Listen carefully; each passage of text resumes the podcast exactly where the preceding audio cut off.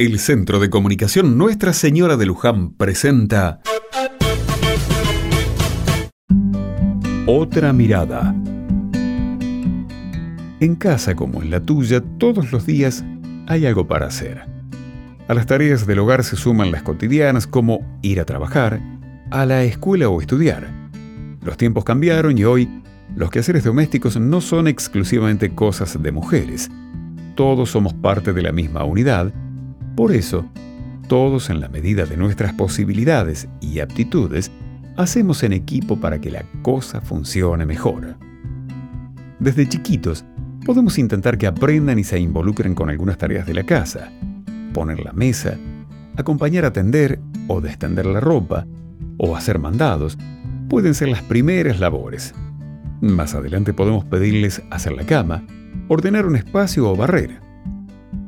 En casa los adultos siempre hacemos aquellas tareas que requieren cuidado como la limpieza del baño, planchar o cocinar, aunque les confieso que, en este último caso, la producción es colectiva.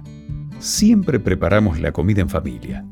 Hay varias manos en el plato y eso está buenísimo no solo porque compartimos un momento, sino porque también a veces hay alimentos que en casa a los chicos les cuesta comer y si se involucran es más fácil.